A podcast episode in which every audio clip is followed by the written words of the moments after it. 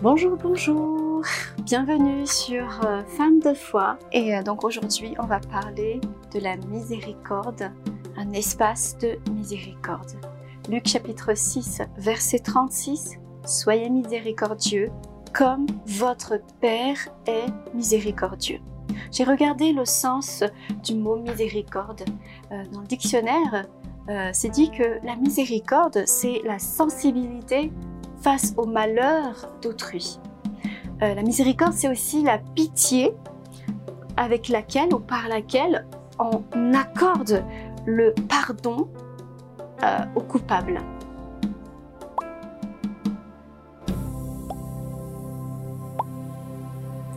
Et justement, dans la notion de miséricorde, euh, il y a la notion de Il n'y a pas de miséricorde s'il n'y a pas de culpabilité. Il n'y a pas de miséricorde s'il n'y a pas faute. Romains chapitre 3, verset 23. Il n'y a point de distinction, car tous ont péché et sont privés de la gloire de Dieu. Et ils sont justifiés gratuitement par sa grâce au moyen de la rédemption accomplie en Jésus-Christ que Dieu a établi comme victime expiatoire par la foi en son sang. Jésus a, Dieu a manifesté sa justice par Jésus. Tous ont péché et sont privés de la gloire de Dieu, mais Dieu a donné Jésus-Christ pour nous justifier. Nous partons du principe que nous avons tous, nous sommes tous coupables de péché devant Dieu. Euh, pour parler de la miséricorde, euh, je vais prendre l'histoire de Jonas. Je vais faire un petit résumé, surtout sur les parties qui nous intéressent. Donc euh, Jonas est un prophète. Dieu lui l'envoie prévenir Ninive, la ville de Ninive et ses habitants, que leur péché est arrivé jusqu'à Dieu et Dieu prévoit de les détruire. Jonas ne veut pas y aller.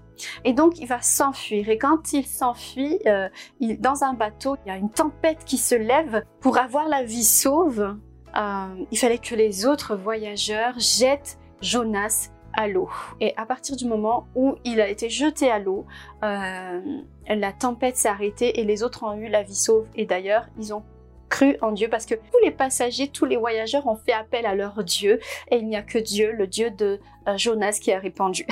Et donc euh, Jonas, une fois qu'il est jeté à l'eau, va être gobé par un, gros poisson et dans le ventre de ce gros poisson, Jonas va louer Dieu, va crier à Dieu, Dieu va l'entendre et après le sortir euh, de ce poisson au bout de, trois jours. Et arrivé à Ninive, il annonce effectivement la destruction de la ville. Les gens entendent cette prophétie de ce qui va arriver et ils se repentent. Tout le monde sans exception, jusqu'au roi.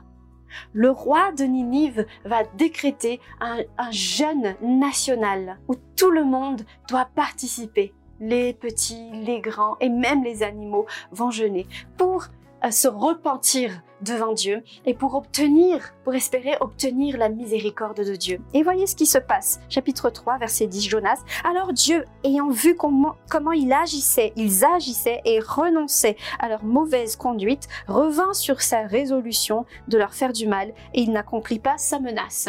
Donc Dieu a eu miséricorde euh, de toute une nation. Et maintenant, je vais m'attarder un peu plus sur la réaction de, Jonas. La première réaction de Jonas, il éprouva, dans son cœur, il éprouva une grande fureur. Il était fâché, il était irrité. Et je vais lire ce que ce qu'il a dit à Dieu parce que c'est très très intéressant. Il a dit voilà, c'est bien ce que je craignais, c'est bien ce que je disais. Voilà pourquoi je me suis empressé de m'enfuir à Tarsis. Je savais que tu es un Dieu miséricordieux, compatissant, lent à la colère, riche en bonté, et que tu reviens sur tes menaces maintenant. Prends ma vie éternelle, car la mort vaut mieux pour moi que la vie. Jonas, il dit, je savais que tu es un Dieu miséricordieux, et c'est pour ça que je me suis enfui. Je savais que tu allais faire miséricorde, et c'est pour ça que je voulais pas. Bah, c'est quoi le problème de Jonas? Bon, on va mettre l'histoire dans son contexte. Euh, Ninive, euh, c'est la capitale assyrienne de l'époque et la Syrie, c'était un peu le colonisateur, on va dire, de, son pays, Israël. Il était euh, hébreu. Et donc, on peut comprendre l'irritation de son cœur parce que c'est son Dieu, c'est le Dieu de son peuple qui va faire miséricorde quand même à, l'oppresseur, on va dire. Et on peut comprendre, on peut comprendre. Mais ici, la marque de la miséricorde de Dieu est palpable. Un peuple qui est censé être un peuple païen, une nation païenne, mais Dieu va faire miséricorde à cette nation païenne. Et regarde comment, regarde comment Dieu il va faire miséricorde aussi à, Jonas. Il pose la question, Jonas, est-ce que tu fais bien de t'irriter? Il répond pas, il boude.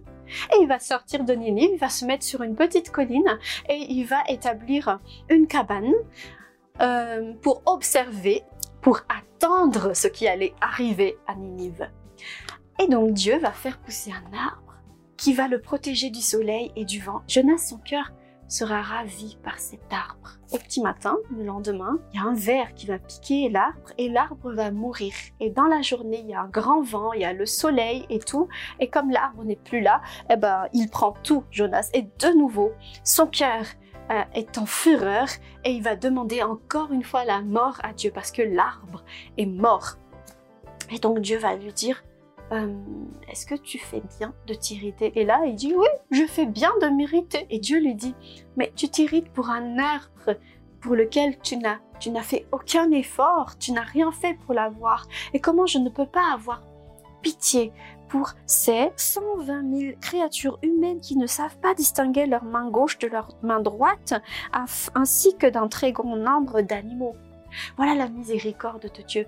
Et, voyez la miséricorde de Dieu. Comment, Dieu avait fait miséricorde pour un peuple entier, pour une nation, mais il a fait miséricorde aussi pour Jonas individuellement. Donc un Jonas qui boude, un Jonas qui, n'est pas content parce que c'est un peuple un peuple ennemi et, peut-être aussi quelque part euh, bah, la crainte de se faire passer pour un faux prophète du coup parce qu'il a prophétisé, il a déjà dit que ça allait être détruit. Euh, Peut-être, hein. En tout cas, il n'avait pas un cœur de miséricorde. Dieu lui a expliqué les choses avec bienveillance. Il l'a senti dans sa chair, bien évidemment, pour qu'il comprenne bien, mais il y a quand même une bienveillance euh, de la part de Dieu. Je vais vous partager sept points par rapport à cet espace euh, de miséricorde. Jacques chapitre 3, verset 13 euh, jusqu'à 18. Qui parmi vous est sage et intelligent, qu'il le montre par sa bonne conduite? Qu'une sagesse pleine de douceur inspire ses œuvres. Mais si vous avez dans votre cœur un zèle amer un esprit de dispute, ne vous glorifiez pas et ne mentez pas contre la vérité. Cette sagesse-là n'est point celle qui vient d'en haut. Au contraire, elle est terrestre, charnelle, diabolique. Car partout où il y a ce zèle et cet esprit de dispute, il y a du désordre et toute espèce de mal. Mais la sagesse qui vient d'en haut est premièrement pure, ensuite pacifique, modérée, conciliante, pleine de miséricorde et, de bons fruits, exempte de duplicité et d'hypocrisie. Or, le fruit de la justice se sème dans la paix pour ceux qui procurent la paix. Le premier point de l'espace de miséricorde connecté à la sagesse d'en haut.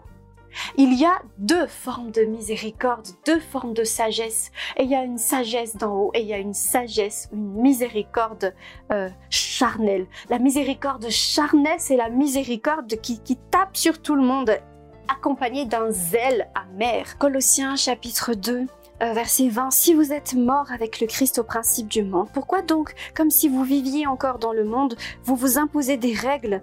Ne prends pas, ne goûte pas, ne touche pas, tout cela te perdra si tu en fais usage. N'est-ce pas là ce que commandent commande et enseignent les hommes? Cela peut avoir une apparence de sagesse pour exercer sa volonté, pour s'humilier et pour mater son corps, mais cela est sans valeur et ne sert qu'à satisfaire la chair. Ce sont des choses qui ont l'apparence euh, de, piété, ce sont des choses qui ont l'apparence d'être une sagesse, mais c'est des sagesses charnelles. En fait, euh, c'est un zèle amer d'interdire, de... Euh, vous savez, ce... Bah, bah, j'étais dedans, j'ai pas honte de le dire parce que le Seigneur m'a libéré vraiment de ça. Vous savez, ce zèle amer où où euh, on est très dur avec soi-même, on est très dur avec les autres, mais euh, l'espace de miséricorde tient sa source de la sagesse d'en haut. Le deuxième point euh, de, de l'espace de miséricorde Tite chapitre 3 versets 3 et 4. Autrefois, en effet, nous étions nous aussi insensés, rebelles, égarés, asservis à toutes sortes de convoitises et de voluptés. Nous vivions dans la méchanceté et dans l'envie. Nous étions dignes d'être haïs et pleins de haine les uns pour les autres. Mais lorsque la bonté de Dieu, notre Sauveur et son amour envers les hommes ont été rendus manifestes, il nous a sauvés non pas à cause des œuvres de justice que nous aurions accomplies, mais en vertu de sa miséricorde, au moyen de la purification qui régénère et du renouveau produit par le Saint-Esprit que Jésus-Christ notre Sauveur a répandu sur nous avec C'est ainsi que, justifiés par sa grâce, nous sommes devenus ses héritiers dans l'espérance de la vie éternelle. Nous étions ce que nous étions avant. Nous étions en tort. Nous étions pécheurs. Nous étions, nous avions la convoitise. Nous étions ce que nous étions. Mais quand la miséricorde de Dieu est arrivée, il nous a transformés. Le deuxième point, est-ce que tu as saisi? Est-ce que tu as connu? Est-ce que tu connais cette miséricorde de Dieu? Est-ce que tu vis, est-ce que tu as vécu, est-ce que tu as expérimenté cette puissance de la miséricorde de Dieu qui nous fait switcher d'un état à un autre? On est coupable, mais racheté, coupable, mais sauvé. Mais est-ce que tu as déjà vécu? Est-ce que tu as saisi? Est-ce que tu crois en la puissance de cette miséricorde de Dieu? Est-ce que cette miséricorde de Dieu est déjà intervenue euh, dans ta vie? Si tu as des doutes, juste Lève ta main maintenant et recherche Dieu. Je vais prier pour toi, Seigneur Jésus. Tu vois les personnes qui ont encore des doutes sur ta miséricorde. Je te prie, Saint-Esprit, maintenant que tu puisses te révéler à chacun, que tu puisses te révéler au cœur, à ceux, à celles qui n'ont pas encore vécu, compris, saisi ta miséricorde. Merci, merveilleux Saint-Esprit. Au nom de Jésus. Amen. Troisième point, il n'y a pas d'hypocrisie dans cette sagesse d'en haut, dans la miséricorde d'en haut. Ça veut dire que la miséricorde ne ferme pas les yeux sur les problèmes. La miséricorde ne cache pas euh, le péché des autres. La miséricorde ne détourne pas euh, le regard euh, du péché, mais au contraire, la miséricorde regarde le péché en face pour justement pouvoir accorder la vraie miséricorde. Proverbe 28. Verset 13, celui qui cache ses transgressions, ses fautes ne prospère pas, mais celui qui les avoue et qui les délaisse obtienne miséricorde. Voilà ce que Dieu attend. Donc, que ce soit pour toi-même ou pour les autres, euh, euh, la miséricorde est un espace où tu peux reconnaître être coupable, où tu dois reconnaître être coupable quand tu as été coupable de quelque chose, bien évidemment, parce qu'on ne se repent pas de quelque chose qu'on n'a pas fait, bien évidemment, parce que ce serait mentir. Le quatrième point de l'espace de miséricorde, c'est laisser une place à la repentance. Dieu ne veut pas que le pécheur périsse, mais qu'il abandonne son péché et qu'il vive. C'est ça le cœur de Dieu, l'espace de miséricorde que Dieu te demande de saisir, et c'est un espace de miséricorde qui emmène vers la repentance. L'espace de miséricorde que tu accordes aussi aux autres est un espace de miséricorde qui va l'emmener à la repentance. Je vous ai déjà raconté euh, mon expérience par rapport à quelqu'un qui pendant des années euh, m'a vraiment fait du mal. Et le jour où, cette personne m'a dit, bah, euh, parce que pour une énième fois, cette personne m'a refait la même chose, m'a dit, si tu es chrétienne, bah, tu devrais encore me pardonner. Et là, j'ai ouvert les yeux. Non, non. J'ai dit non, là, stop. Là, c'est plus de la miséricorde, c'est plus du pardon, c'est un abus. Et, euh, et j'ai compris que je n'emmenais pas cette personne, en fait, dans le bon état d'esprit. Cette personne devait régler un problème de péché récurrent euh, dans sa vie et, ma, et mon attitude ne l'emmenait pas dans, dans, dans, dans, cette repentance, justement. 2 Corinthiens, chapitre 3, euh, 16 à 18, le cinquième euh, point L'espace de miséricorde est un espace où on est transformé de gloire en gloire. Quand ils se convertiront au Seigneur, ce voile sera ôté. Or, le Seigneur est l'Esprit. Et là où est l'Esprit du Seigneur, là est la liberté. Nous tous qui, le visage dévoilé ou sans voile, regardons comme dans un miroir la gloire du Seigneur. Nous sommes transformés à son image de gloire en gloire, car telle est l'action de l'Esprit du Seigneur. Cet espace de miséricorde est un espace où on grandit de gloire en gloire, parce que le voile est ôté par l'Esprit du Seigneur et on, regarde le Seigneur comme modèle et, on se transforme de gloire en gloire à la ressemblance du Christ par l'Esprit euh, de Christ. Là où il y a l'Esprit de, de, de, Christ, là est la liberté. Et encore une fois, cette transformation est opérée par la présence du Saint-Esprit dans ta vie, par la présence du Saint-Esprit dans la vie euh, de, de ton entourage. Cette liberté, cette transformation est garantie par la présence du Saint-Esprit, par l'Esprit de Christ qui, qui vit en nous. Ce n'est pas en guettant chaque faute, chaque problème dans la vie des gens que tu vas transformer les gens. D'ailleurs, ce n'est pas toi qui transforme les gens et ce n'est pas toi qui te transforme, c'est le Saint-Esprit qui vit en nous. Là où il y a l'Esprit, il y a la liberté et c'est le travail de l'Esprit. Une fois que tu as prêché la miséricorde de Dieu, une fois que tu as reçu la miséricorde de Dieu, laisse le Saint-Esprit opérer, faire son œuvre de transformation. Toi, occupe-toi juste d'annoncer, d'être connecté à la source qui est le Saint-Esprit. Et laisse-toi travailler par le Saint-Esprit. Et laisse le Saint-Esprit œuvrer pour la transformation.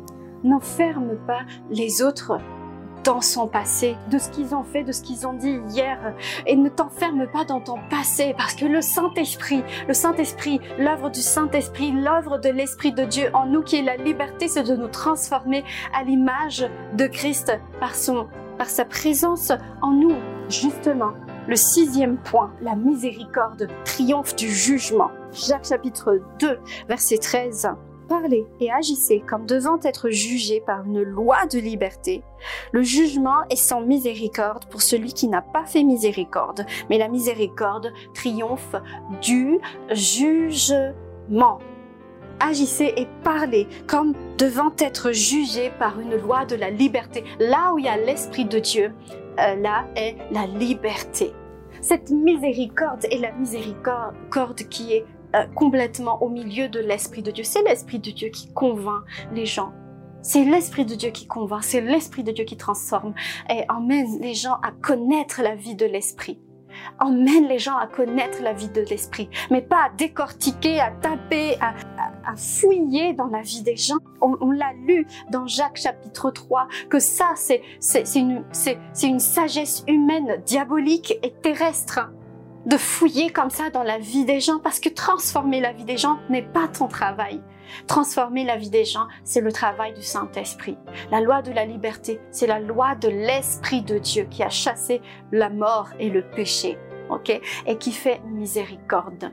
Alléluia. Romains chapitre 9, la parole de Dieu dit que Dieu fait miséricorde à qui il veut faire miséricorde. Un peu comme, comme, comme Jonas et Ninive. Bon, tu te dis peut-être, ah ben ça c'est des gens du monde là. Oh, le chrétien tiède là. Oh, qu'est-ce que tu fais? Non, tu peux booster les autres. Tu peux lui dire, hé, écoute, il y a une vie de l'esprit. Vis l'intimité avec Dieu. Tu peux booster. Mais tu ne dois pas rentrer dans le, le jugement. Tu ne dois pas rentrer dans le jugement. Et bien évidemment, la parole de Dieu nous dit aussi que nous devons savoir juger, ça veut dire avoir de la jugeote. T'es pas, on n'est pas des imbéciles non plus, mais on a un cœur miséricordieux. ok? On, a, on doit avoir un cœur de miséricorde. Je pense que vous m'avez compris. Et le septième point.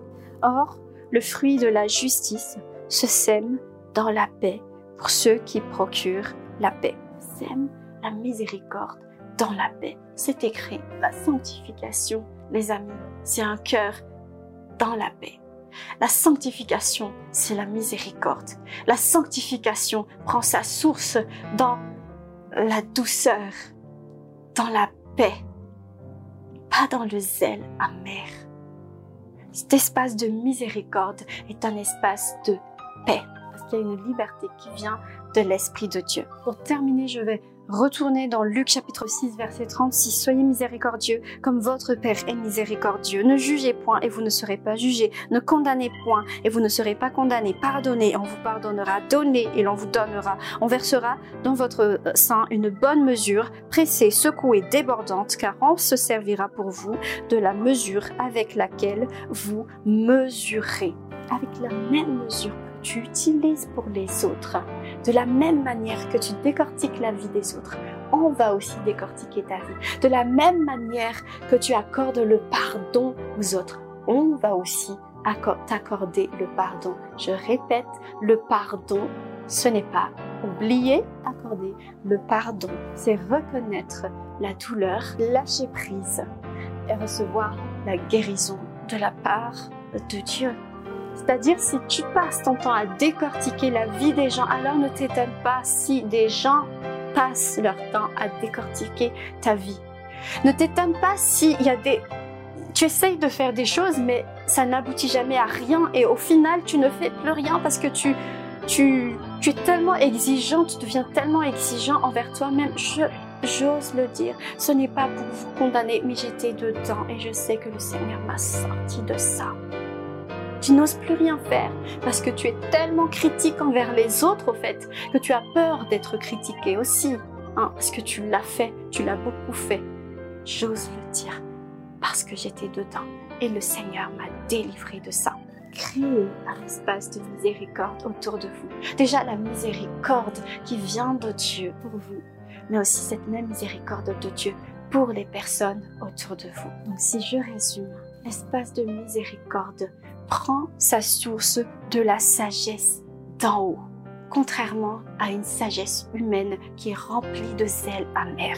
Le deuxième point, est-ce que tu as vécu la puissance de la miséricorde de Dieu pour toi-même?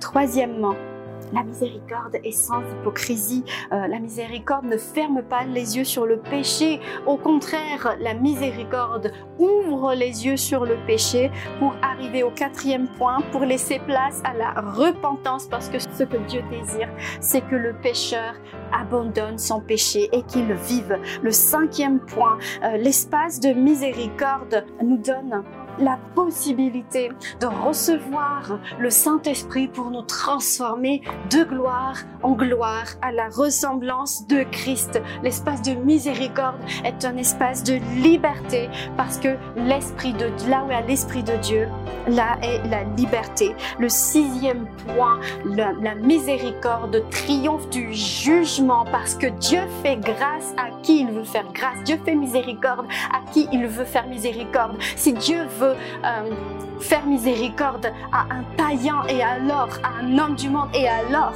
à une personne dont l'apparence ne vous plaît pas et alors Dieu fait miséricorde à qui il veut faire miséricorde.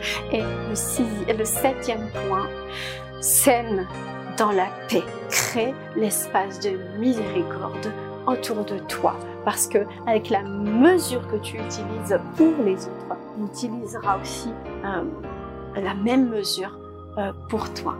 Je prie que, tu puisses saisir la miséricorde de Dieu et, et, je prie pour que tu puisses être quelqu'un de miséricordieux et je prie pour un espace de miséricorde rempli de l'Esprit de Dieu qui prend sa source dans la sagesse d'en haut par le nom de Jésus. Je prie que ta foi ne défaille pas, ta foi dans ce Dieu miséricordieux et je prie pour que tes yeux et ton cœur s'ouvrent à la bienveillance euh, de Dieu et, euh, et je prie au nom de Jésus que, les mensonges du diable euh, dans ta vie euh, par rapport à la miséricorde soient brisés parce que le nom de Jésus brise les forteresses.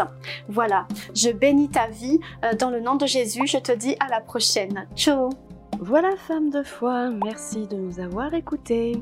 N'hésite pas à t'abonner à nos podcasts et à les partager.